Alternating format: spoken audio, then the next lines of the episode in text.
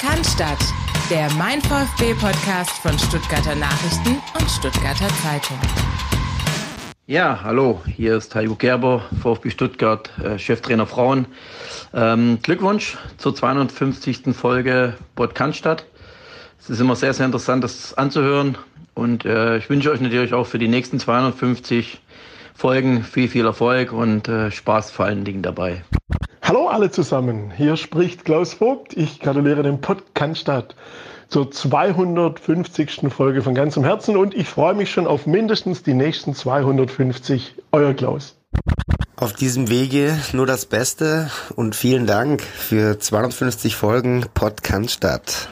Auf die nächsten 750. Beste Grüße, Marz. Hallo zusammen, Lisa Lang von den VfB-Frauen hier. Ich gratuliere ganz herzlich zum Jubiläum und freue mich schon auf die nächsten 250 Folgen Podcast. Das waren ein paar Worte der Gratulation von unseren ehemaligen Gästen, Christian Pavlic. Ich grüße dich vor allem erstmal jetzt hier.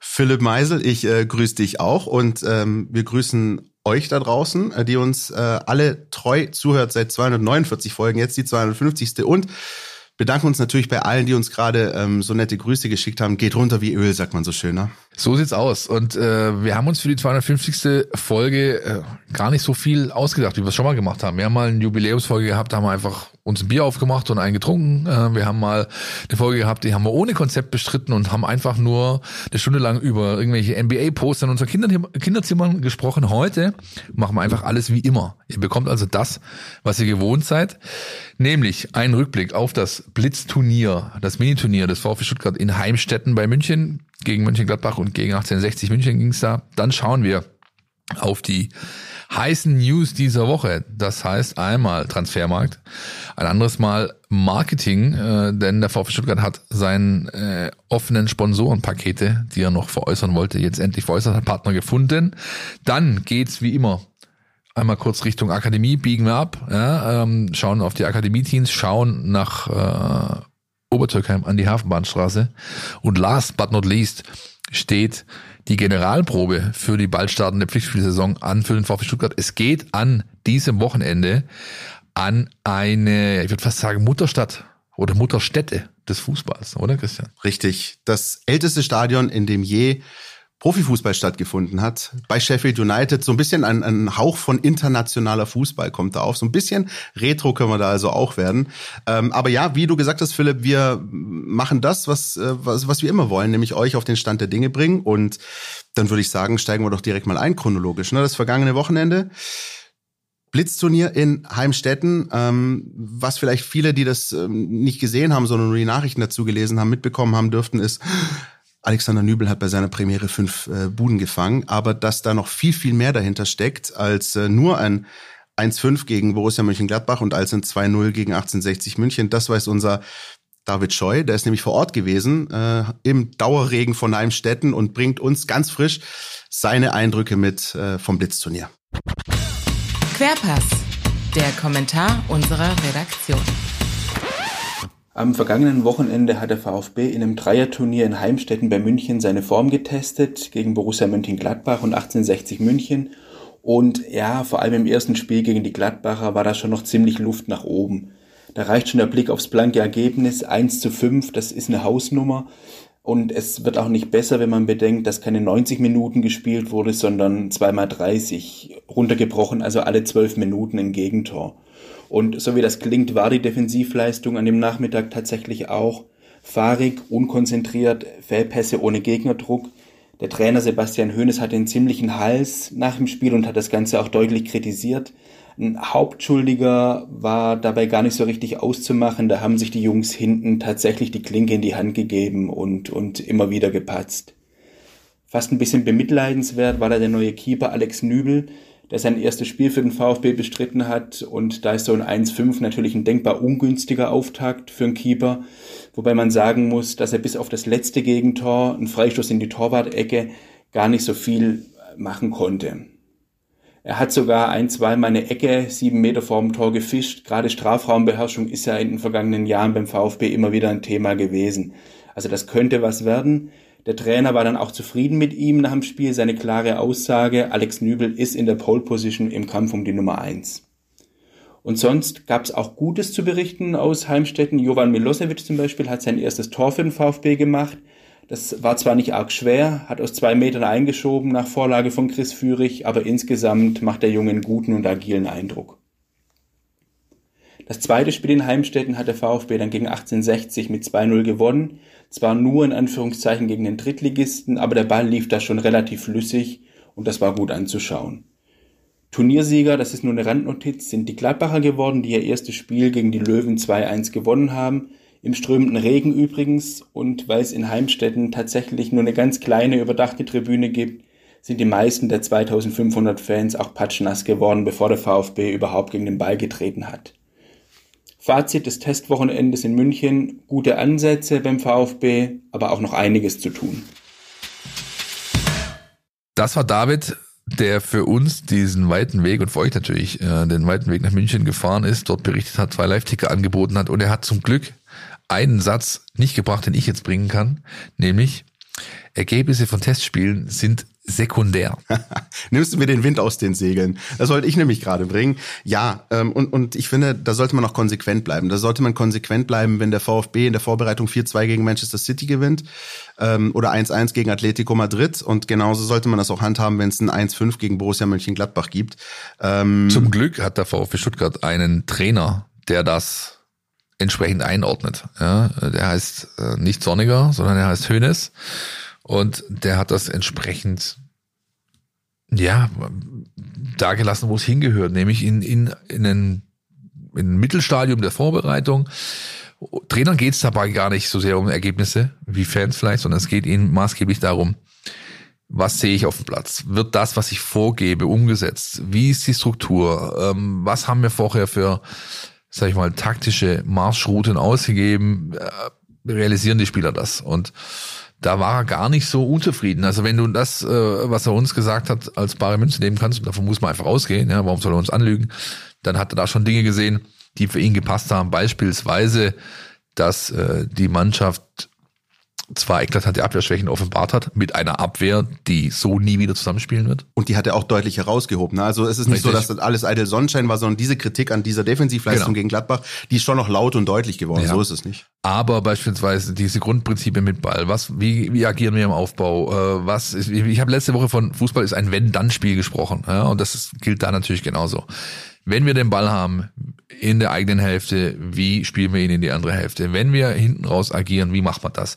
Wenn der Gegner so und so über unsere linke Seite kommt, was passiert dann und so weiter? Und das sind Dinge dabei gewesen. Da hat er schon das gesehen, was er vorgegeben hat. Und ich glaube, mehr muss man darüber gar nicht sagen, auch wenn es sich natürlich bitter liest und anschaut, auch wenn du gegen einen Bundesliga-Konkurrenten der im völligen Aufbau ist, wie Börnchen Gladbach. Die sind ja eine Mannschaft, die haben komplett umbrochen, neuer Trainer, neue Spiele. Da ist alles frisch. Wenn du gegen die innerhalb von einer Stunde fünf Dinger frisst, dann ist das natürlich bitter, aber darf dich nicht länger aufhalten in so einem Zeitpunkt oder in so einem Status, Stadium des Vorbereit der Vorbereitung, wo du dich gerade aufhältst. Zumal es auch ganz interessant ist, also ich habe dann wirklich das zweite Spiel gegen 1860, das habe ich mir ein bisschen intensiver angeschaut als das erste. Ich hatte auch Dienst äh, am Wochenende und aber dann äh, nicht primär mit dem VfB zu tun.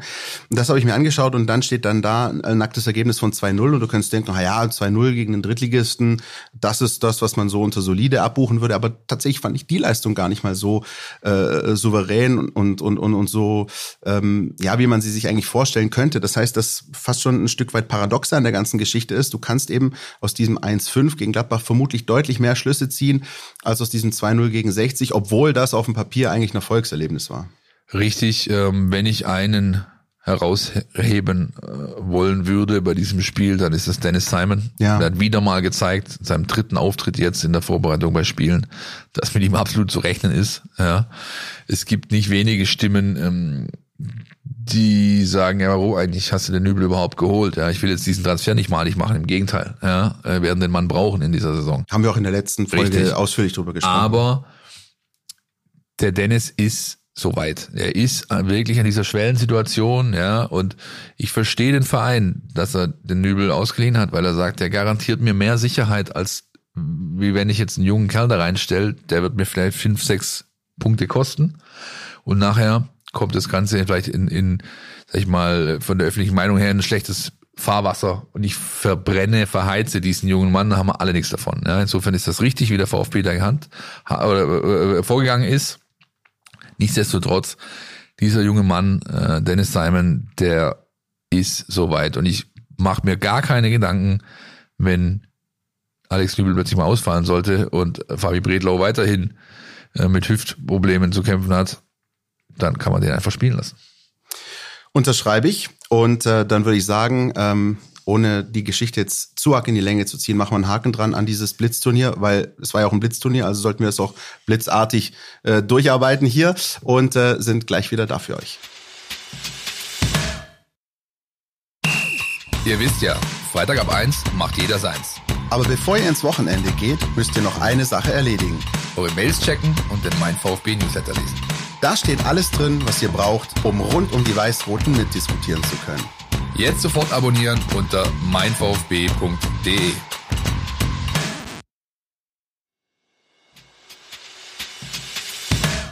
Kommen wir zum Mittelteil oder ja, zum Hauptteil unserer Sendung. Den haben wir in zwei Bereiche aufgeteilt. Einmal Transfermarkt, einmal Sponsoring. Was willst du zuerst machen, Christian? Ähm, Einleitung, Hauptteil, Schluss hat ein bisschen was von Deutschaufsatz. Ne? Richtig, also macht man richtig. das wahrscheinlich irgendwie dialektisch so, also aufsteigend. Wir fangen so mit dem, mit dem an, was vielleicht nicht ganz so der Knaller ist und steigern uns dann langsam zu den ganz wichtigen Dingen, Ja. zu den ganz dicken Fischen. Wollen wir so machen? Großmeister der Dialektik, Christian Pavlic. Nee, würde ich genauso machen. Lass uns mit Transfermarktthemen einsteigen. Ähm, und da würde ich mit der Personalie beginnen wollen, die vielleicht am wenigsten äh, Relevanz hat, denn Ömer Beas war nicht erst seit Saisonvorbereitungsstart auf der Streichliste, der war es eigentlich schon in der letzten Saison. Ja. Der junge Mann hat hier mehrheitlich ähm, nachgewiesen, dass ihm noch das Niveau fehlt, hier eine Rolle zu spielen beim VfB Stuttgart in dem Profikader. Bei den Amateuren darf er nicht spielen aufgrund seiner Nationalität, also beim VfB 2, bei der U21.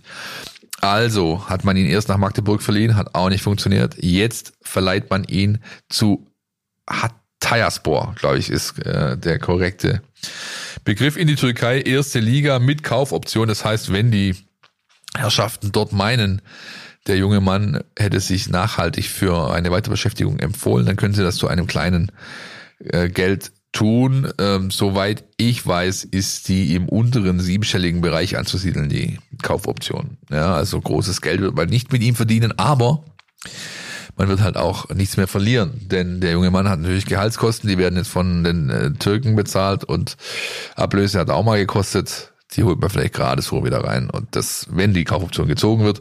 Und das ist das, was es zu Immer Bears zu sagen gibt. Ich wünsche ihm alles Gute erstmal, dass er dort eine Chance bekommt. Er hat dort ja auch schon ein Trainingslager absolviert. Ja, richtig. War quasi freigestellt hier, war in, ich weiß nicht, ich glaube Südtirol waren die, hat da eine Woche lang sich zeigen dürfen und hat die Verantwortlichen überzeugt. Und jetzt spielt er eben dort. Nächste Saison. Es Schöne schwarze Trikots haben die, habe ich gesagt. Definitiv sehen gut aus. Ähm, auch äh, in den sozialen Medien irgendwie sehr interessantes äh, Corporate Identity nennt sich das, glaube ich, heutzutage. Ne? Sagt, so sagen die jungen Leute. Ähm, Richtig, richtig, richtig. Einerseits natürlich völlig logisch, absolut logisch und das steht unterm Strich. Auf der anderen Seite, ich persönlich finde es ein bisschen traurig, weil vor allem, ich glaube, von der Light so zum ersten FC Magdeburg hat man sich dann deutlich mehr erhofft, auch aufgrund des Spielsystems. Da hat man gedacht, da ist jemand, jemand, der so einen klassischen Zehner spielt, der, der sich da durchsetzen kann. Das Aber war ja auch alles sein. gegeben. Ja. Das war alles gegeben. Du hast mit Christian Titz einen Trainer, äh, der richtig geilen Fußball spielen lassen kann. Ähm, der hätte alles gepasst. Der wollte ihn auch unbedingt haben.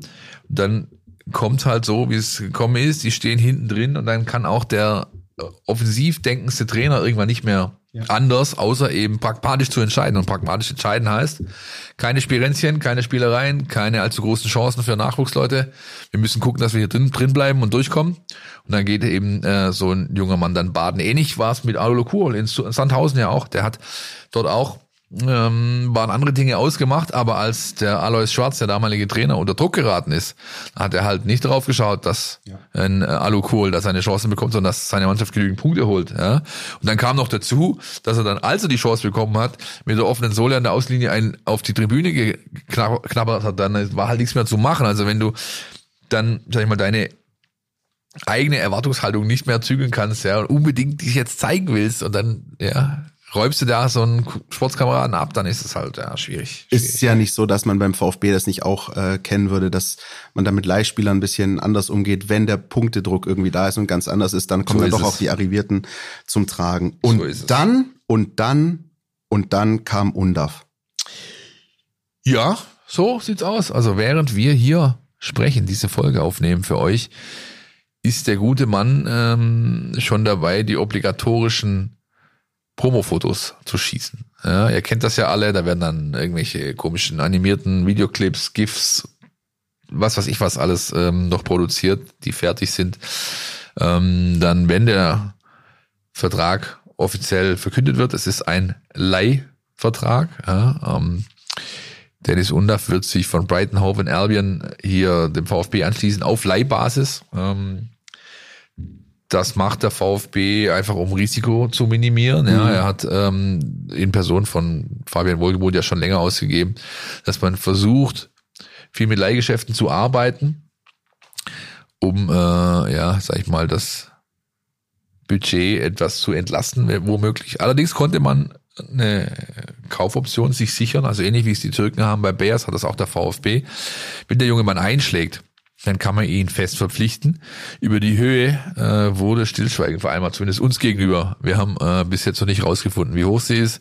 Die Kaufoption, wir wissen nur, dass sie existiert. Aber Philipp, wir müssen rund um diese Geschichte noch eine, äh, einen Hintergrundaspekt erwähnen. Du zappelst schon seit heute früh um Ja. 10 und willst uns erzählen, ähm, was denn so die Hintergründe sind, wie das zustande kommt, was, was es damit auf sich hat, dass dieser Transfer so zustande kommen kann. Es gibt sogar mehrere. Also der, der für mich interessante als, als Nerd, was sowas angeht, ist der... Da sprichst du mit dem Richtigen übrigens. Ja, richtig. Ist äh, Tony Bloom. Tony Bloom, äh, anderen vielleicht bekannt als The Lizard, ehemaliger Pokerspieler, ja, mehrfach äh, Braces gewonnen, sehr, sehr viel Geld eingenommen und das dann durch clevere unternehmerische Entscheidungen, sage ich mal, vervielfacht, gilt als Multimilliardär, muss man auch erstmal hinbekommen. Ja, äh, der hat nicht nur 2,50 Euro auf der Bank.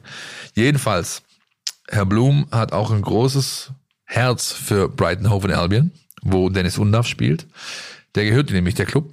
Und er hat auch ein Herz für Union Saint-Gilloise, der Club, für den Dennis Undaff vorher gespielt hat. Und Saint-Gilloise vielleicht für einen von euch oder die meisten von euch werden sie kennen, weil sie letztes Jahr das UEFA Cup Halbfinale gegen Bayer Leverkusen gespielt haben, richtig? Oder Europapokal Halbfinale, sagt man. Äh, Das Viertelfinale war Viertelfinale war's. Viertelfinale und da sind sie aber tatsächlich, sie haben unter anderem in der Gruppe äh, zweimal Union Berlin geschlagen, sind dann nochmal in der Zwischenrunde auch gegen Union weitergekommen äh, und haben dann im Viertelfinale gegen Bayer Leverkusen verloren. Aber äh, Je- trotzdem riesen, riesen Run. Riesenrun und jedenfalls diese beiden Clubs gehören Mr. Bloom, ähm, zumindest ein Großteil der Anteile.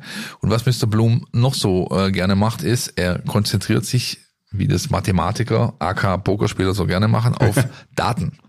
Big Data ist das Stichwort. Sowohl die Engländer als auch die Belgier sind Clubs, die quasi ihr Scouting-Profil oder die Spieler, die sie suchen, komplett datenbasiert suchen. So kam Dennis Undaff einst aus den Untiefen des deutschen Fußballs. Der war davor bei Meppen, bei Werder 2, bei TUS Havelse, was weiß ich was wo, ja. Ähm, wie das dann doch geschafft hat, noch im Profifußball sogar in der Premier League anzukommen, hat äh, bei Saint-Gilloise 25 Buden erzielt. In England hat es jetzt nicht ganz so funktioniert, hat natürlich damit äh, beispielsweise Caicedo auch eine Top-Konkurrenz da vorne drin gehabt. Aber er sucht jetzt eben die Möglichkeit, sich in Deutschland zu empfehlen, auch für einen EM-Kader. Äh, er könnte theoretisch deutscher Nationalspieler ähm, werden äh, fürs Turnier nächstes Jahr. Und so ist er einen Weg gegangen, den ein anderer Spieler, der beim VfB schon mal gegangen ist, äh, beim VfB aktuell ist, auch schon gegangen ist, nämlich Das wirst du mir jetzt sagen? Luca Pfeiffer. Ja, richtig. Luca Pfeiffer ging einst äh, von äh, Deutschland über Kickers Stuttgart, Darmstadt, war glaube ich davor auch schon mal. Dann ist er nach Midtjylland, nach Dänemark gegangen. Auch ein Club, der bekannt ist, sein Scouting komplett datenbasiert zu machen. Auch schon ein, zweimal Champions League gespielt, unter anderem äh, Richtig. dänischer Meister gewesen. So sieht's aus. Und so hat er dann irgendwann seinen Weg äh, wieder hierher zum VfB Stuttgart, oder was heißt wieder, aber äh, zum VfB Stuttgart geführt. Das ist der eine Aspekt, den ich persönlich sehr interessant finde, denn ähm, er sagt noch was aus. Nicht nur, dass äh, Daten mittlerweile eine große Rolle spielen im, im europäischen Fußball, sondern eben auch, dass ein Spieler wie Undav, der jetzt nicht die Top Geige in irgendwelchen NLZs gespielt hat, doch mit harter Arbeit und ein bisschen Glück ganz oben, sprich Premier League, ankommen kann. Das zeugt von seinem Arbeitsethos. Das ist erstmal nicht schlecht. Ja. Dass er ein Tor treffen kann, hat er nachhaltig auch schon bewiesen in Belgien. Jetzt bin ich gespannt. Das ist jetzt der dritte Aspekt. Wie und ob er zu Seru Girassi passt. Und das ist vielleicht die Anschlussfrage, die sich viele Fans stellen. Ja. Wird er denn zu Seru Girassi passen müssen? Anders gefragt, hat Oder dieser, passen dürfen. passen dürfen, hat dieser Transfer Auswirkungen auf Gi- Girassi oder ist das sozusagen ein Stück weit vorgegriffen? Hat das gar nichts miteinander zu tun? Was weißt du da? Die offizielle Sprachregelung ist nein, hat nichts miteinander zu tun. Das heißt, man möchte Seru Girassi weiterhin halten. Ja, er hat auch bisher keine anderen Signale gesendet, auch wenn der natürlich selbst ein bisschen von der Premier League träumt. Logisch, ja. Aber vielleicht äh, wird er diesen Schritt erst nächste Saison gehen. Man hat jetzt einen Spieler geholt mit Dennis Undaff, der gut zu ihm passt. Wuchtig, aggressiv, aber nicht reiner Boxspieler, sondern er kann auch um den neuen rum agieren, ja, die weiteren Wege gehen. Ähm, somit wird er eigentlich ganz gut zusammenpassen, rein theoretisch jetzt. Praktisch müssen sie es erst zeigen, äh, die beiden Jungs. Und ähm, bei Girassi äh, sollte er dann, sollte er gehen, ja, doch noch gehen im letzten Moment, äh, vielleicht auch, dann hat man eben doch einen Vorgriff schon geschafft und hat sich eine weitere Nummer 9 ins Haus geholt, die diese Rolle übernehmen kann, ja, diese zentrale Rolle. Und der, äh, der sag ich mal, ein Nebenaspekt vielleicht ist noch, es ist natürlich auch eine ganz klare Aussage an diejenigen, die da sind. Ja, ähm, bei allem Potenzial, Stichwort Castanaras, äh, der seine ersten Laufversuche jetzt wieder macht, oder Sanko, der die ganze Vorbereitung äh, durchzieht bisher schon und auch gute äh, Performance zeigt. Aber auch Perea, ähm, die ist halt nicht ganz so hoch. Pfeiffer haben wir schon angesprochen. Das Vertrauen diese Jungs, wie es vielleicht sein müsste. Deswegen hat man einen weiteren Offensivmann dazugeholt, hat jetzt 34 Spieler im Kader. Und so langsam aber sicher wird es mal Zeit, dass hier ausgemistet wird. Wird ein bisschen eng in der Umkleide, ne? So sieht's aus. Aber was ich, was ich sehr interessant finde rund um diesen Transfer und auch zu dem, was wir in der vergangenen Woche zu Alexander Nübel besprochen haben, ähm, was ich bemerkenswert finde, ist, dass es Spieler sind, also Nübel in der, in der vergangenen Woche oder jetzt Dennis Undaff, bei denen klar ist, dass sie zum VfB kommen wollen. Also Spieler, die diesen, den Willen hatten, nach Stuttgart zu kommen. Bei Nübel beispielsweise auch mit, mit Gehaltsverzicht verbunden. Aber der VfB so ist zumindest mein Eindruck, ist wieder eine Adresse, zu der man als ähm, perspektivisch äh, talentierter Spieler gerne hinkommt, um sich weiterzuentwickeln. Das war nicht immer so, oder was sagen wir es anders, das drohte in den vergangenen Jahren, finde ich, ein Stück weit verloren zu gehen Ja. und ist jetzt offenbar wieder zurück. Ähm, das, das finde ich fast das Bemerkenswerteste an diesen beiden Geschichten. Ja, jetzt wird man halt, wie gesagt, wird sich alles dann ähm, weiterweisen, wenn man halt Ergebnisse auf dem Blatt sieht. Ja, das ist das nächste, was jetzt einfach dann folgen muss und was man wir dann auch wiederum bewerten können. Ja, ich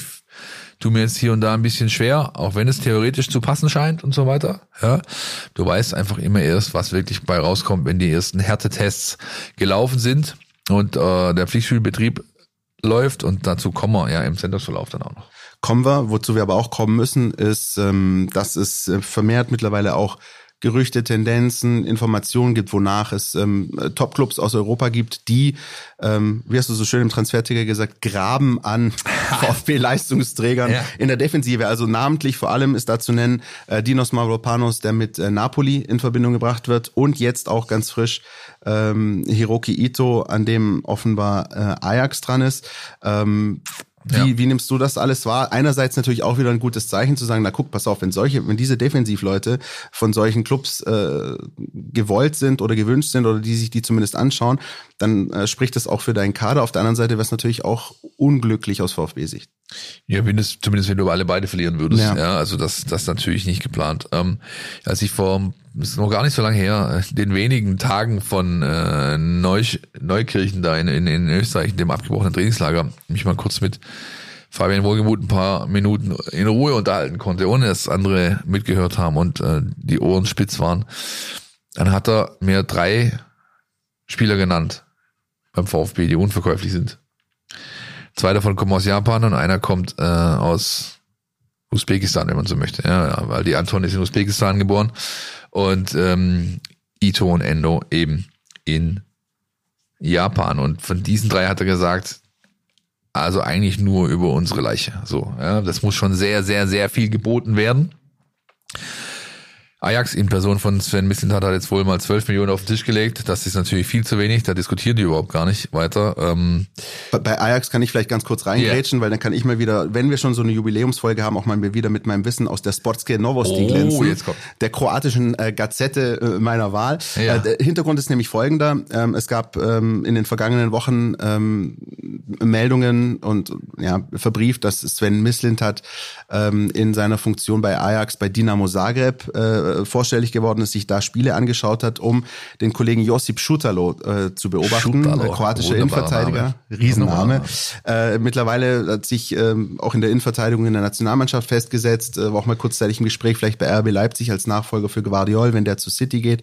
Ähm, so, dieser Transfer ist offenbar äh, in die Binsen gegangen, äh, da hat man sich nicht einigen können ja. und äh, das heißt, aus der Geschichte Josip Schutalo zu Ajax, den wollte er da unbedingt hinlotsen, wird offenbar nichts und dann wurde eben der Fokus anderweitig gerichtet und da äh, ist jetzt eben seitdem, also das ist wirklich sehr interessant, dass das so einhergeht. Also die Kroaten schreiben von dem Scheitern, äh, zumindest äh, stand jetzt Scheitern mit äh, Schutalo und dann ploppt eben der Name Ito auf bei Ajax. Äh, eine sehr interessante Entwicklung. Ja, ja wobei, wie gesagt, also noch ist beim VfB Stuttgart nichts auf dem Tisch gelandet, was in, in irgendeiner Form ja an ihrer Haltung was ändern lässt, sondern ja. es bleibt dabei, bevor da nicht eine 2 vor der Endsumme steht, der Millionensumme, dann äh, versuchen die gar nicht weiter großartig Gespräche zu führen, ob ähm, Ajax bereit ist, 20 Millionen plus X auszugeben. Für so einen Spieler wird sich erst noch zeigen. Aber es ist natürlich ja nur stringent irgendwo. Mislintat hat ihn damals auch aus Japan geholt, hat ihn entdeckt dort in, in der zweiten Liga und hat ihn dann hierher geholt mit der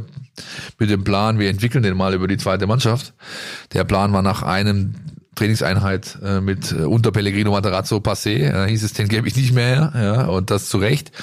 Und bei Mavropanos, da ist man, glaube ich, ein bisschen früher gesprächsbereit. Was die Summe angeht, äh, der Grieche hat klar signalisiert, dass er sich auch was anderes vorstellen kann.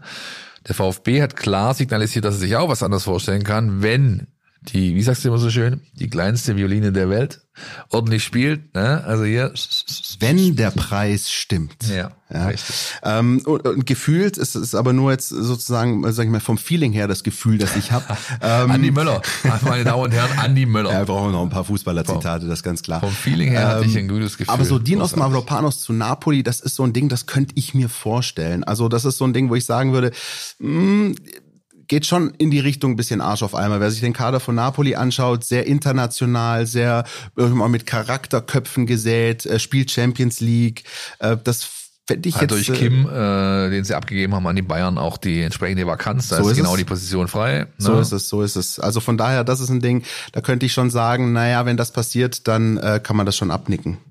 Auch Ito übrigens ist schon mal in Verbindung mit Napoli genannt worden. Ja, so ist nicht.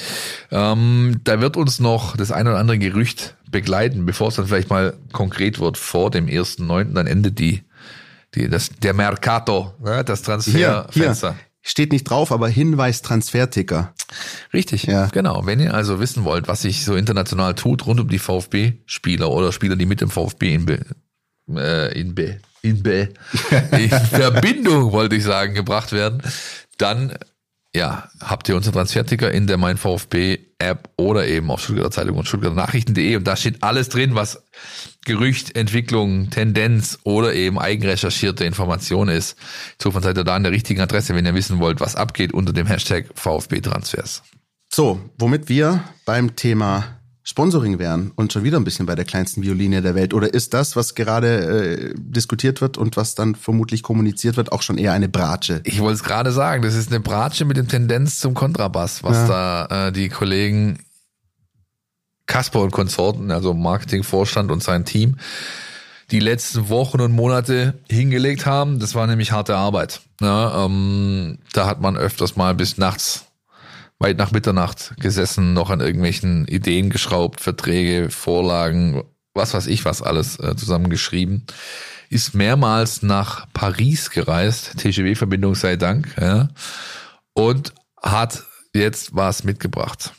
Nämlich einen neuen Hauptsponsor, eine Woche vor Pflichtspielstart. Das heißt, man hat jetzt noch eine Woche Zeit, das Zeug zu beflocken, bevor die Mannschaft dann damit auftritt. Und Fotos zu machen. Fotos zu machen, klar. Der neue Hauptsponsor ist Winamax. So, jetzt sagst du oder fragst du, was zur Hölle ist Winamax? Was zur Hölle ist Winamax? Winamax ist ein Unternehmen der Glücksspielbranche. Jetzt sagen viele, oh, Wettanbieter, was soll das? Ja, und das ist durchaus legitim, so eine Frage zu stellen, vor allem wenn äh, Ruben Kasper sich vor kurzem erst noch bei den Kollegen im Interview aus, der, aus dem Fenster gelehnt hat. Ähm, wir nehmen vielleicht nicht den, der das meiste Geld bietet. Ja? Fun Fact, nach es ist nicht das Unternehmen, das am meisten Geld geboten hat, aber der VfB hat sich für diese französische Partnerschaft oder für diesen französischen Partner entschieden, denn die stehen vor dem Markteintritt in Deutschland. Die wollen also richtig groß hier rein. Die haben in Frankreich 60 äh, Prozent Marktanteil, sind in Spanien und in Portugal aktiv, haben in der Ligue 1 alleine, glaube ich, fünf Erstligisten, wo sie im, als Sponsor oder Hauptsponsor oder aber Partner unterwegs sind. Richtig, das ist schon sehr auffällig. Also ja. hat man das schon ein paar Mal gesehen. Ja. Und da ist wieder die Brücke zu Tony Bloom. Man kann auch Poker spielen bei den Herrschaften.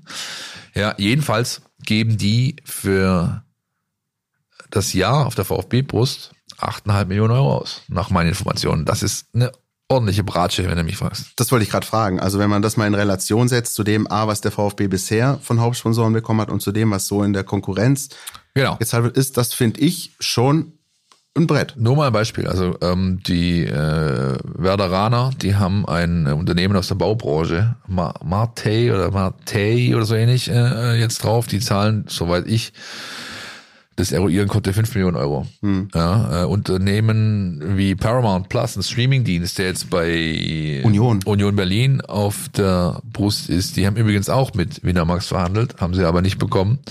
VfB Pitch war besser. Die kriegen jetzt von Paramount Plus dreieinhalb Millionen fürs Jahr. Und das, ja. wir reden vom Champions League Teilnehmer. Und äh, wie gesagt, ich gehe davon aus, meine Zahlen oder meine Informationen sind sehr, sehr gut. Das, äh, das passt schon alles so. Sonst würde ich das hier nicht so droppen. Und das ist einfach eine Hausnummer. Ja, drei Jahre dauert der Vertrag. Das ist wirklich eine ordentliche Summe. Dazu hat der VfB auch die anderen Pakete noch sag ich mal, entwickelt bekommen. Ja, man hat ja gesagt, man, ähm, man hatte eine Grundsumme von roundabout 16 Millionen Euro, die plötzlich offen war, nachdem Daimler zurückgezogen hat, in dem Maße, wie sie zurückgezogen haben. Durch den Einstieg von MHP, Porsche über den Stadionnamen, ähm, Porsche als Ärmelsponsor in der Akademie, plus jetzt Winnermax auf der Brust und die beiden Partner, die jetzt noch für den Profi-Ärmel und die Trainingswear äh, dazukommen. Beides Unternehmen aus der Region, eines aus der Solarbranche, sage ich jetzt mal. Ähm, die Informationen habt ihr wahrscheinlich schon alle, während ihr jetzt diesen Podcast hört. Denn der VfB ist am Donnerstagmorgen mit allem äh, auf den Markt gegangen. Wollte ich gerade sagen, kurzer Uhrenvergleich. Ja, also genau, wir, wir, haben, wir haben ungefähr Mittwoch 14.30 Uhr. Also. Ähm, wenn ihr das hört, dann ist äh, offenbar schon mehr passiert. So sieht es aus. Zwei regionale Player, Winamax, ähm, dieser eine regionale Player, der die Trainingswear macht, also alles, mit dem die Spieler jetzt auf den Platz kommen, äh, Trainingseinheiten, beim Aufwärmen in Stadien, ja, hat einen anderen Hauptsponsor auf der Brust wie eben Winamax, logisch. Und ähm, die nehmen auch, die die Trainingswear äh, bekommen haben, die nehmen sich auch noch die NLZ-Brust. Also alle Akademie-Teams bis zu 21 haben das auf der Brust mit Porsche auf dem Ärmel. Das ist insgesamt ein Paket, was die 16 Millionen Euro nicht nur kompensiert, sondern sie übertrifft. Da steht jetzt ein Zweier vorne dran. Ja, das ist eine ordentliche Hausnummer für den VfB Stuttgart. Ja, Wettanbieter. Ja, sehr spät. Aber ich glaube, unterm Strich mh, hm, ist es als positiv zu bewerten, zumindest auf den ersten Blick. Denn ähm, die kleinste Violine der Welt, aka Bratsche, die muss einfach spielen. Dafür ist jeder VfB oder jeder Fußballverein abhängig. Und äh, was ich schon so angedeutet bekommen habe, ist beispielsweise, dass der VfB mit dem Anbieter aus dem Solarmarkt so einige Dinge im Bereich Nachhaltigkeit vorhat. Insofern ähm, glaube ich, kann man es unterm Strich einfach als positiv bewerten, dass da jetzt jede Menge frisches Geld in den Laden kommt. Ja, es scheint einfach ähm, zumindest einfach eine Weiterentwicklung zu sein. Ne? Also vor allem, wenn man sich die nackten Summen anschaut, das ist schon mal das eine, das, das Geld an sich. Klar muss man immer Gedankenstrich einwenden, du musst mit dem Geld auch was anstellen können. Das Natürlich, haben wir aber schon das, oft, das haben wir schon oft als ja. Thema gehabt, das, das versteht sich von selbst.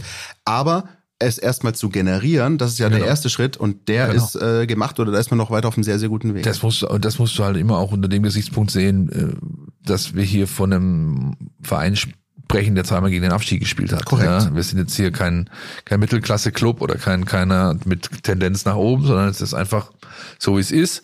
Und ja, vollkommen richtig, egal wie viel Geld es ist, man muss erstmal was Sinnvolles damit anstellen. Aber so wie es momentan gerade läuft an der Nachrichtenfront und das, was wir eben in den Gesprächen mit den Verantwortlichen so raushören, hinterlässt den Eindruck, dass da ordentliche Arbeit gemacht wird und dass man die Hoffnung haben kann, dass mit diesen finanziellen Möglichkeiten, die es existieren, Dinge angestellt werden, die ja einen zarten Hoffnungsschimmer, sage ich jetzt mal so, ein, einziehen lassen. Also die, die die Gefahr scheint nicht mehr so groß zu sein, dass man wie einst unter den äh, Herrschaften, beispielsweise Dietrich Reschke, mit der vielen Kohle rausgeht, hausieren geht, sie auf den Markt wirft und dann äh, zwei Jahre später dasteht und denkt so, hoppla, da, ähm, das war vielleicht dann doch nicht so nachhaltig, äh, wie es vielleicht hätte sein müssen. Zarter Hoffnungsschimmer, hast du gesagt. Und ich muss in der 250. einen Delling bringen und sagen, zu zarten Hoffnungsschimmern, die möglicherweise aus dem Nachwuchs emporkommen beim VfB Stuttgart, zu denen kommen wir jetzt. NLZ News. Neues von den Nachwuchsmannschaften. So kuschelig, wie wir beiden hier zusammensitzen, völlig ungewohnte Situation übrigens, Christian, wird's jetzt auch in unserem NLZ-Blog. Lass uns anfangen mit der U21. Die steht vor dem Ligastart. Am Wochenende geht's gegen. Ja, das darf ich. Das bitte, darf ich. bitte, bitte, ich leg's dir gerade. SG Barockstadt Fulda Lehnertz ist äh, der Regionalliga-Auftakt ähm, für den VfB 2. Und als Generalprobe gab's am vergangenen Wochenende am Samstag ähm, so ein, so ein XXL-Spiel gegen den FCSG 2. FC St. Gallen ging 5-2 aus für den VfB 2 und ganz äh, gute Anzeichen schon mal zu sehen für Ja. den Start in die Regionalliga. Ich glaube, der Trainer, du konntest mit ihm sprechen, kannst du gleich was dazu sagen. Da war, glaube ich, nicht ganz unzufrieden. Ne? Nee, der ist nicht ganz so unzufrieden gewesen. Äh, er hat vor allem sich mit den Leuten sehr zufrieden gezeigt, die so aus dem eigenen Nachwuchs kommen und jetzt einen Schritt machen äh, müssen. Also Beispiele Paula und Hoppe, die beide auch bei den Profis zum Teil dabei waren. Ähm, das sind Spieler, die zum Gerüst dieser Mannschaft gehören werden. Ähm, er zeigte sich grundsätzlich einverstanden mit der, mit der Vorbereitung. Der Härtetest war auch okay und du merkst halt bei Markus Fiedler jetzt mittlerweile auch raus, dass dann eine gewisse Vorfreude da ist. Ja. Ja. der junge Mann hat ähm, Zeit seines Trainerlebens nur auf irgendwelchen NLZ oder sonst wo Plätzen äh, gearbeitet. Der war noch nie am Biberer Berg. Der war noch nie in Koblenz im Moselstadion.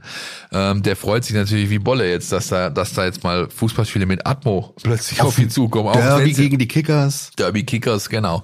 Jetzt vielleicht nicht gleich zu Beginn gegen Fulda Lederts, aber da wird's schon einige Male rumpeln und da freut's den Trainer natürlich auch, dass da mal ein bisschen Leben in der Bude ist. Was ihn nicht so freut, ist, dass die gleich quasi in der ersten Woche äh, nach dem Auftakt Pause haben. Ja, das will natürlich kein Trainer, wenn du auf so eine lange Vorbereitung kommst und willst dann Gas geben, dann ab- absolvierst du das erste Pflichtspiel und im zweiten hast du schon mal standardmäßig Pause, weil der Spielplan es eben so vorgibt, dann gleich englische Woche weiter. Das ist nicht ganz so super, aber schlussendlich diese typische alle scharren mit den Hufen-Situation.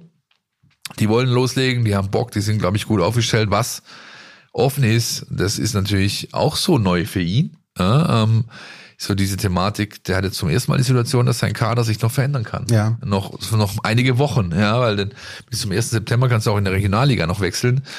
Und da bleibt's also spannend. Ja, und was für ein Typ er ist. Wer ist dieser Markus Fiedler? Wo kommt er her? Wo sind seine Wurzeln? Wie will er Fußball spielen lassen? All diese Dinge.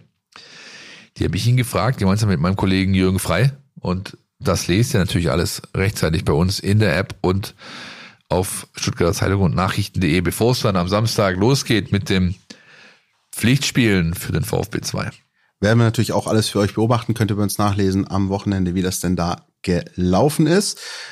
Gleiches gilt für die U19 äh, von, von Nico Willig. Die ist äh, unterwegs bei einem Turnier, von dem ich mir habe sagen lassen, dass es der Trainer der U19 Fan ist. Ja, richtig. Ja. Nico Willig ist großer Fan des ähm, U19-Turniers in Oberndorf. Ähm, aus folgendem Grund, weil du da nicht nur den Vergleich hast mit Top-Mannschaften auf in Deutschland von deiner Altersklasse, also da ist zum Beispiel Schalke dabei, ja, die nicht aus der Staffel sind vom VfB.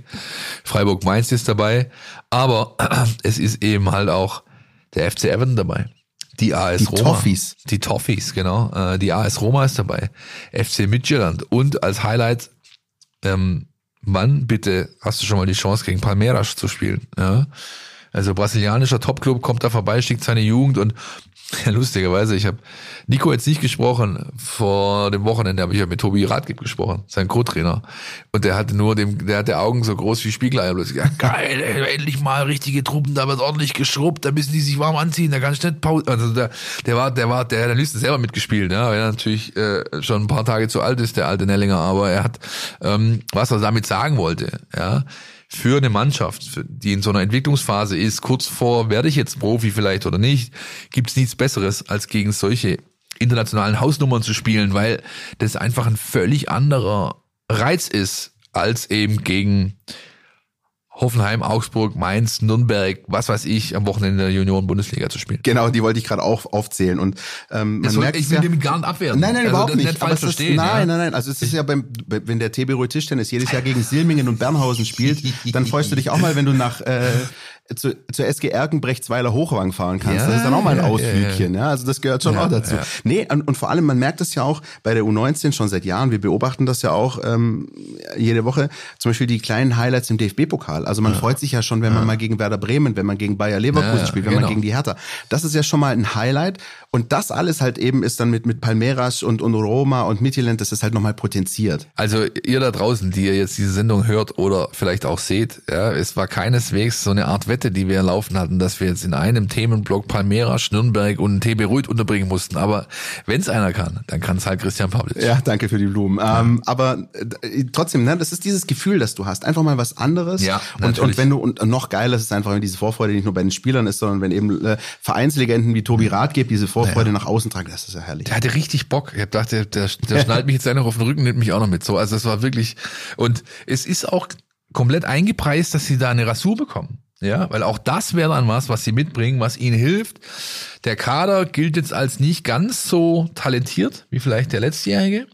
Ja, wo die ein Teil der zwei Fünfer drin waren, die jetzt schon wieder dem entwachsen sind, Laurin Ulrich beispielsweise und Dennis Simon beispielsweise, aber ein Kader, der den Trainer gerne haben, weil das Spieler sind, die natürlich auch Fußball spielen können, sonst wären sie nicht da, aber ähm, vielleicht nicht ganz so hoch gehandelt sind, intern, auch vereinsintern, wie manch andere und deswegen jetzt daraus quasi Stärke entwickeln können, Antrieb entwickeln können, ja, und dann zu etwas zusammenwachsen können, was man vielleicht vorher gar nicht erwartet hat. Ja, und wenn man jetzt sieht beispielsweise, dazu gehört nämlich auch, gehört auch dazu, dass ein Sebastian Hoeneß jetzt ein, der Trainer da ist, der dann halt in so einem äh, Test wie in Heimstetten plötzlich einen Luca Raimund bringt und einen Tom Barth bringt, ja, Namen, die jetzt hier vielleicht noch gar keiner auf dem Schirm hatte, dann ist es natürlich wiederum ein Zeichen für die Jungs selber auch. Belohnung bekommen, zehn Minuten bekommen bei den Profis. Jetzt geht's wieder zurück in die Mannschaft, dort wieder Leistung bringen, Gas geben, performen, äh, rasieren von mir aus auch. Und dann gibt's vielleicht nochmal zehn Minuten. Ja, und diese, diese, diese Art des Ansporns, wenn die sich überträgt, dann ist es egal, ob die Mannschaft jetzt so vielleicht nicht ganz so talentiert ist wie der Vorgangsjahrgang, der Vorgängerjahrgang, er kann oder sie kann dann trotzdem äh, zu sportlichen Höchstleistungen kommen und damit rechnet man so ein Stück weit auch bei Nico Willig, Tobi Rathgeb und der NLZ-Leitung um Thomas Krücken. Das Turnier in Oberndorf. Also jetzt und dann geht's los offiziell eine Woche später, 13. August gegen die Spielvereinigung Kräuter Fürth, gegen das Kleeblatt. Da sind sie wieder, die Fürther. Ja. Ja, ja, Die sind auch immer wieder da. U17 äh, fängt schon jetzt an, ähm, am Samstag, 13 Uhr beim 1. FC Nürnberg auswärts. Wir bleiben in Franken, wir bleiben auch dabei, was ich letzte Woche schon gesagt habe. Ich kann euch leider noch gar nicht viel sagen. Ich hatte keine große Gelegenheit bisher, mich mit Jan Kirchhoff kurz zu schließen. Ich habe die Mannschaft, ich kenne die Namen, klar, ich kenne die Kaderliste, klar.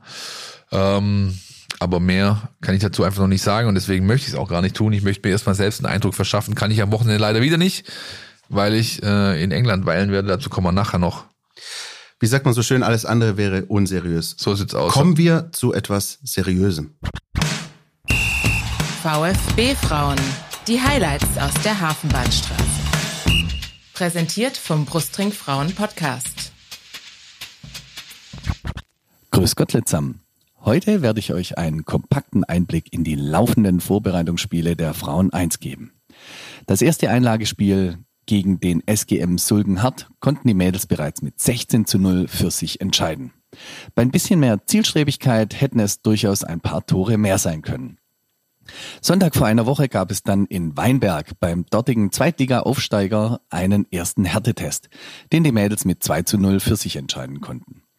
Offensiv war der VfB immer wieder gefährlich. In der Verteidigung musste man sich zu Beginn den Angriffen der höherklassigen Truppe aus Weinberg stellen und schaffte dies bis auf wenige Ausnahmen sehr solide. Am vergangenen Samstag konnte man sich dann mit der Verbandsliga-Mannschaft der Wormatia aus Worms messen. Mit insgesamt 8 zu 0 verabschiedeten unsere Mädels die Gäste in ihre Heimat. Hier hat man auch deutlich die Qualität der Neuzugänge bemerken können. Insbesondere das Zusammenspiel von Jana Beuschlein und Jana Spengler sah schon richtig gut aus. Aber auch Youngster Svea Fleischmann zeigte einen sehr engagierten Auftritt. Die Abwehr und die Torspielerin hatten wenig zu tun. Vorne hätten es auch hier noch ein paar mehr Tore sein können, aber auch das kann man bis zum Beginn der Saison am 17. September gegen Herrenberg ja noch üben. Also merkt euch, 17. September, Hafenbahnstraße gegen Herrenberg.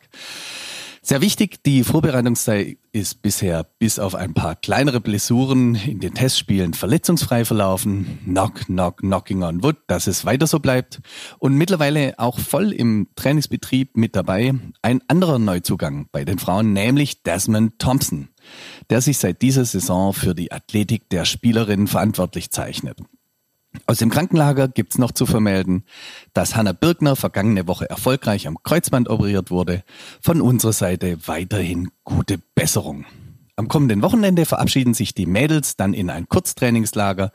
Hier sollen vier bis fünf Trainingseinheiten absolviert werden. Außerdem steht ein Testspiel vor Ort gegen Musbach auf dem Plan. Ob das stattfindet oder nicht, das zeigt sich dann vor Ort. Die Zeit dort möchten aber die Verantwortlichen rund um Trainer Heiko Gerber auch für Teambuilding-Maßnahmen verwenden. Ja, und das waren die News aus der Hafenbahnstraße. Bis nächste Woche. Ciao. Das war die Stimme vom Brustring Frauen Podcast.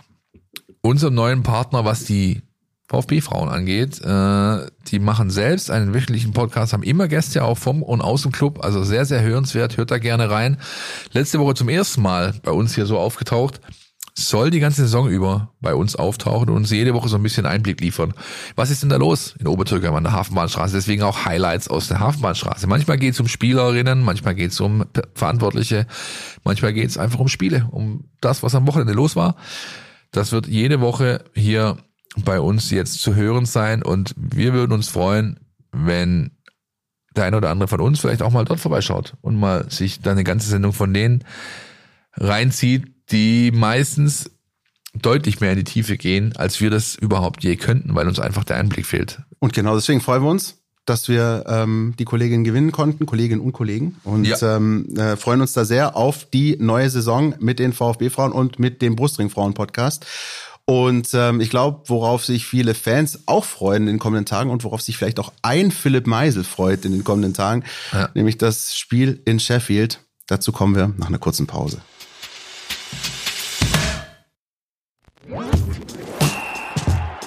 Du willst nicht nur jede Woche den Podcast hören, sondern zu jeder Zeit voll über den VfB Stuttgart informiert sein?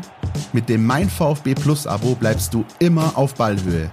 Erhalte Zugriff auf das Matchcenter, Live-Ticker, multimediale Inhalte und vieles mehr. Jetzt die Mein VfB App runterladen und das Abo vier Wochen kostenlos testen. Verfügbar im Apple App Store und im Google Play Store. Sheffield United gegen den VfB Stuttgart am kommenden Samstag. Es ist die Generalprobe vor dem Pflichtspielstart und aus Gründen ähm, bestreitet der VfB diese Generalprobe nicht im heimischen Stadion. Das werdet ihr da draußen sicher alle wissen. Ähm, da wird noch gebaut.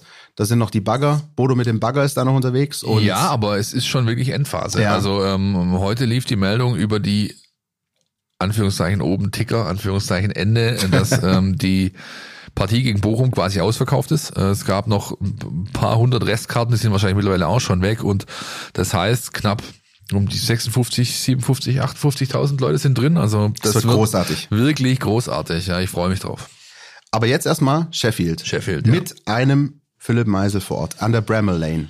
An der Bramall Lane, der Philipp Meisel, ähm, darf dahin, darf das Ganze covern. Ihr könnt also euch darauf verlassen. In unserer Insta-Story und in unserer App, auf unseren Portalen werdet ihr alles Mögliche lesen rund um dieses Spiel. Es gibt natürlich auch Live-Ticker. Es gibt übrigens nicht nur ein Spiel, es gibt zwei Spiele. Denn der VfB plant mit dem ersten Anzug anzutreten und danach spielen einfach die Reserven nochmal nach, gegeneinander. Ja, das heißt, es wird einfach danach noch ein äh, Reservespiel geben. Ja, zweimal 90 Minuten sind geplant. Ähm, Soll sich auch lohnen, wenn man schon mal hinfliegt. ja, es ist auch so. Also natürlich stellen sich die Fragen auch zurecht. Oh Gott, was muss das sein? Darüber fliegen, ja. Ähm, Nachhaltigkeit, dies, das, Ananas und so weiter.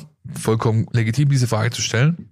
Ich kann dazu nur zwei Dinge sagen. Zum einen, da entscheidet auch wieder die kleinste Violine der, Geld, das, äh, der Welt. Das heißt, wenn der Organisationspartner für solche Spiele, das ist OnSite, das ist eine Agentur, ihr lest dazu auch von mir in der App was, ich habe da ein bisschen Hintergrund aufgeschrieben, wenn die sagen, pass mal auf, ähm, wir machen so ein Spiel, wir können äh, da entsprechend Geld verdienen, ihr alle, wir alle können damit Geld verdienen, dann wird es halt gemacht, ja.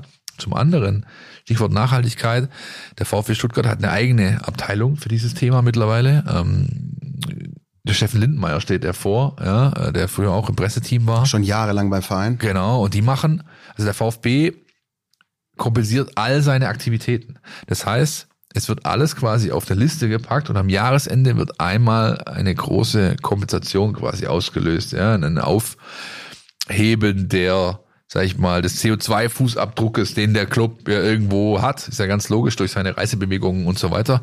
Also ihr könnt euch sicher sein, dass da etwas als Ausgleich stattfindet, ja, auch wenn dieses Spiel jetzt im ersten Blick sich natürlich völlig komisch ausnimmt, was die fliegen jetzt nach England für, so- für so ein Spiel da, ja, also Genau, das ist der Punkt. Und vor allem ist es einfach nicht so, und das ist, glaube ich, immer noch manchmal verbreitet, dass es so laufen könnte, dass der VfB so sein- seine, seine Karteikarten nimmt und die Telefonliste durchklingelt bei möglichen Gegnern, gegen die man möglicherweise eine Sie, Woche hätten Sie mal das? Ja, so machen wir das manchmal ja, genau. bei, ja, Ja, ja, beim Tebero Tischtennis, aber wir machen das nicht beim VfB bei einem äh, anständigen hebt dann jemand ab in Erkenbrechtsweiler oder? Ja, oder mal, oder mal beim TDC Essling oder Oh, so. Da gibt da gibt's schon was. Aber wie gesagt, das ist wirklich so, da- es, es ist nicht so, dass man da einfach anruft und sich gegen uns, sondern das gibt nein. mittlerweile, das, Das- läuft über Agenturen, das wird- das wird vermarktet. Das ist eine regelrechte Branche. Absolut. Also es ist eine regelrechte Branche, die gibt's im, äh, die wird im Winter und im Sommer aktiv. Ähm, Schaut euch nur mal an, was die Großen da in den USA, in China genau, machen. auch das ne? Trainingslager, das der VfB in Österreich hatte, wurde von einer Agentur ähm, organisiert. SLFC heißt glaube ich, sind Österreicher. Ähm, der Ursprung dieser, dieser, dieser, sag ich mal, Bewegung in Deutschland ist irgendwie ganz witzig. Der liegt schon 20, 30 Jahre zurück. Ein ehemaliger Torhüter von Werder Bremen hat dieses alles so in Deutschland so ein bisschen in Rollen, ins Rollen gebracht. Dieter Bodensky, glaube ich, bin mir nicht ganz sicher. Jedenfalls, der hat irgendwann angefangen, für Fußballvereine Wintertrainingslager anzubieten in Belek in der Türkei. Ähm, Belek ist bis heute ein Hotspot für solche Sachen. In Belek hat sich, hat sich ein ganzer sag ich mal, Wirtschaftszweig gegründet. Das sind jetzt, da fährst du kilometerweit durch solche Anlagen, die, wo, wo halt Amateurvereine sogar, ja, ähm, ähm, da ihre Trainingslager abhalten. Und das steckt da so ein bisschen dahinter. Ich habe das versucht, kondensiert äh, ja, zusammenzupacken, aufzuschreiben. Ihr lest diesen Text in Vorbereitung auf das Spiel an der Bramall Lane und das ist natürlich ein, ein Highlight. Ja, dieses Stadion ist Das ist eine Sensation. Das ist eine Sensation, ja. Das ist ein richtig schönes, altes englisches Stadion noch. Äh, wird ausverkauft sein im Großen und Ganzen. Also ich habe, ähm, soweit mir das bisher zugetragen wurde, ähm, es scheint das so zu sein, dass sie da 20, 25, 30.000 Leute hinstellen ähm, für dieses Spiel. Und das ist also ein schöner Rahmen und vor allem, das ist jetzt wiederum, schlägt so ein bisschen den Bogen zu unserem Anfangsthema, äh, Thema, nämlich dem Test in, in Heimstetten, es ist halt sportlich eine richtige Hausnummer. Ja, das sind zwei Mannschaften, die sind gleich weit in der Vorbereitung. Aufsteiger Premier League gegen Abstiegskandidat Bundesligist oder letztjährigen Abstiegskandidat.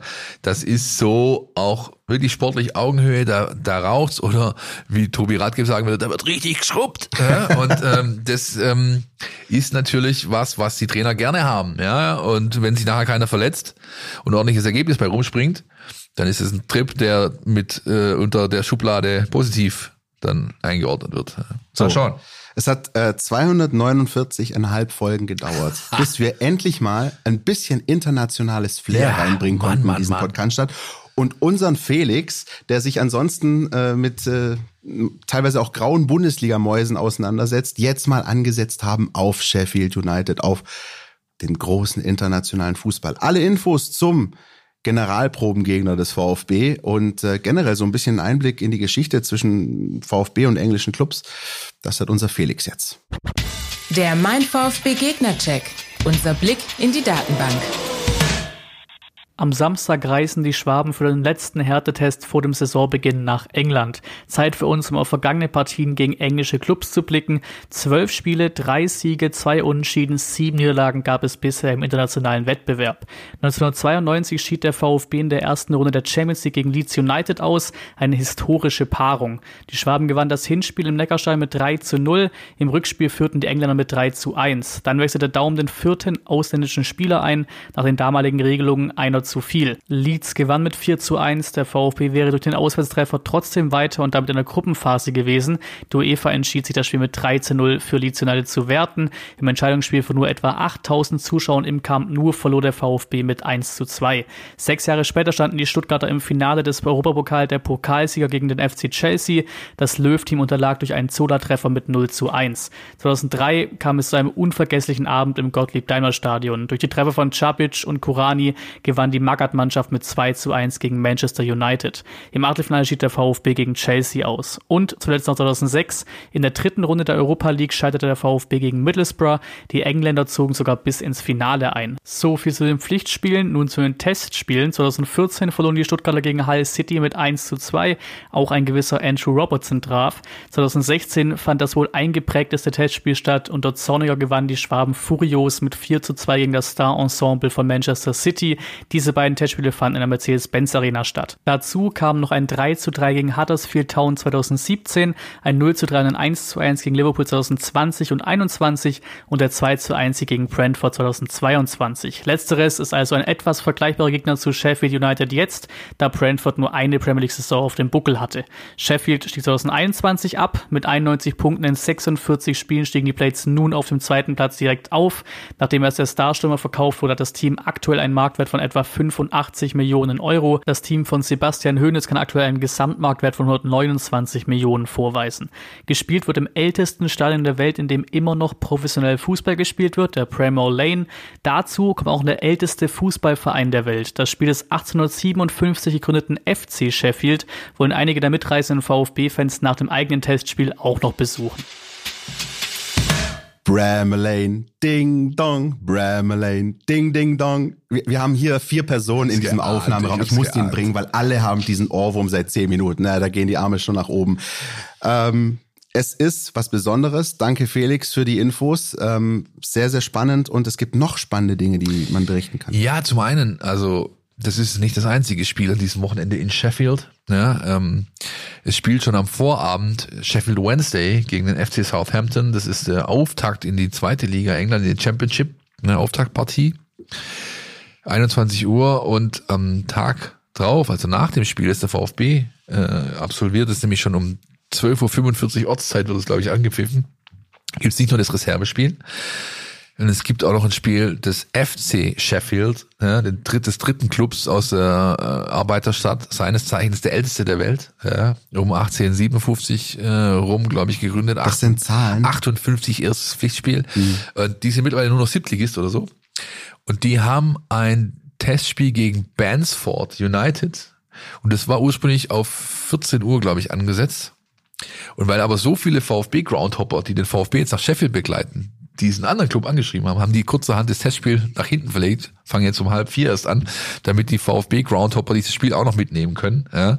Es reisen mindestens, hat mir Christian Schmidt, der äh, Chef der Fanbetreuung gesagt, 200 Stuttgarter mit nach England, 201 mit mir. Und Ich wollte mal nicht außer Acht lassen. Alles äh, werdet ihr, wie gesagt, lesen in der App, die ganzen Hintergründe so ein bisschen. Und ihr lest auch was, was ich, mich persönlich sehr berührt. Ich habe nämlich jemand aufgetrieben, der hat 1986, als er 16 war, einen Brief geschrieben an Sheffield United. Der ist damals dort in das Stadion im Programm, im Stadionheft abgedruckt worden. Er Er ist ein 16-jähriger Junge aus Deutschland, aus Reutlingen. Und er findet äh, Sheffield United total Spitze, die heißen übrigens The Blades, die Klingen, ja, ist ihr Spitzname. Und er sucht Engländer, Fans der Blades, mit denen er sich austauschen kann, Stadionhefte tauschen, man trifft sich, dies, das. Und daraus ist eine Fanfreundschaft entstanden, die seit 1886, äh, 1886, 1986, Entschuldigung, anhält, gelebt wird. Wow, ja. Ich habe diesen Menschen aufgetrieben, habe mit ihm gesprochen. Auch diese Geschichte gibt's dieser Tage zu lesen in der Mein VfB-App. Freut euch drauf. Er war damals 16? Also 86 war er 16. Ja, okay. Das heißt jetzt äh, Hatte schon ein paar Tage auf dem ein, einiges mitgenommen an, Ja. an Fußballspielen. Äh, Ja. Großartig. Das sind Geschichten, da geht einem das Fußballherz auf, das muss man schon ganz ehrlich sagen. Also, Ja. große Vorfreude bei ähm, vielen Fans, äh, die hochfahren, bei dir, bei, ich glaube, allen, weil das ist schon einfach mal was Besonderes. Ähm, so ein Kick und dann trotzdem muss man natürlich sagen, am Ende, um dann auch den Bogen zu schließen zu dem, was wir am Anfang hätten, am Ende ist es dann aber trotzdem Genau. auch nur ein Testspiel. Also sportlich ähm, bitte nicht überbewerten. genau. Egal in welche Richtung das ausgeht, das Ding, nicht überbewerten. Und ähm, wichtig ist dann tatsächlich das, was passiert dann zwischen Sheffield und Reutlingen, wenn es dann ähm, am Samstag drauf an der Kreuzeiche zum Pflichtspielauftakt geht bei der TSG Balingen. Bei der TSG Balingen, die äh, zwar ein bisschen Probleme hatte mit ihrem Ticketing, aber ich glaube, die kriegen die Hütte dann schon voll. Absolut. Ja, ähm, der VfB wird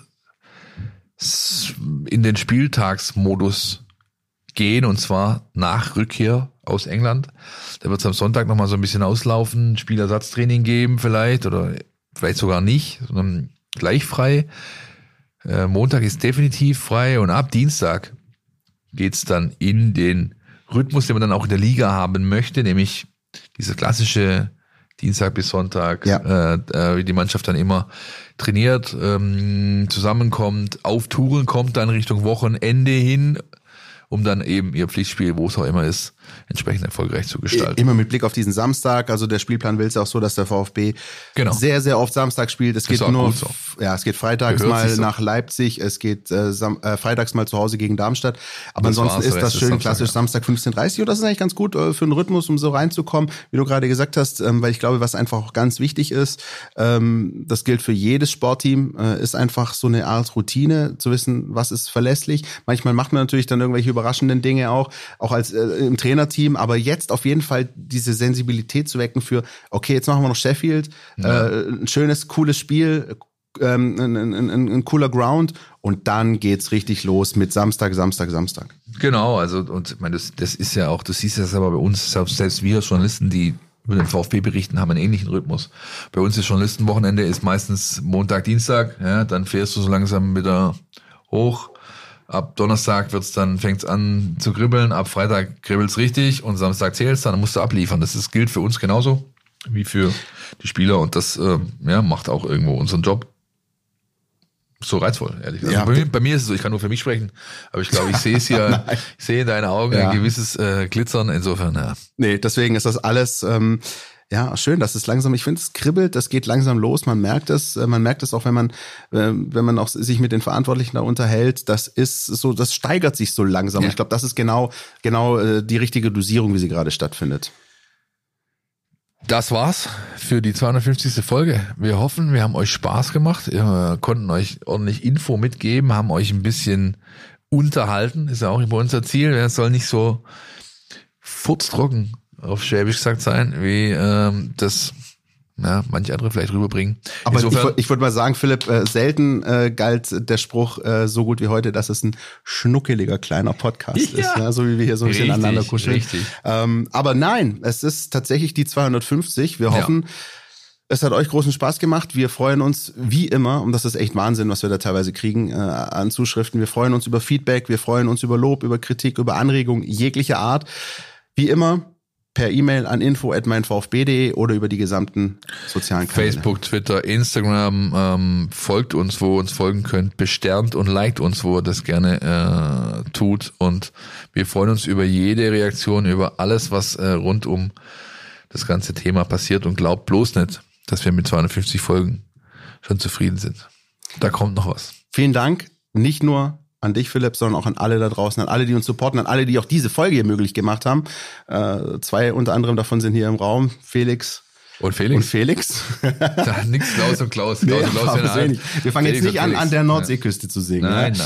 nein. Ähm, aber wirklich auch an alle Mari, der uns das nachher zusammenschneidet und äh, das gesamte Team, das uns hier unterstützt hat. Wir freuen uns, sind echt ähm, auch ein bisschen stolz auf diese 250 und machen weiter. Und jetzt, Philipp, Bierchen? Ich halte es mit Horst Rubesch. Ich sage nur ein Wort. Vielen Dank.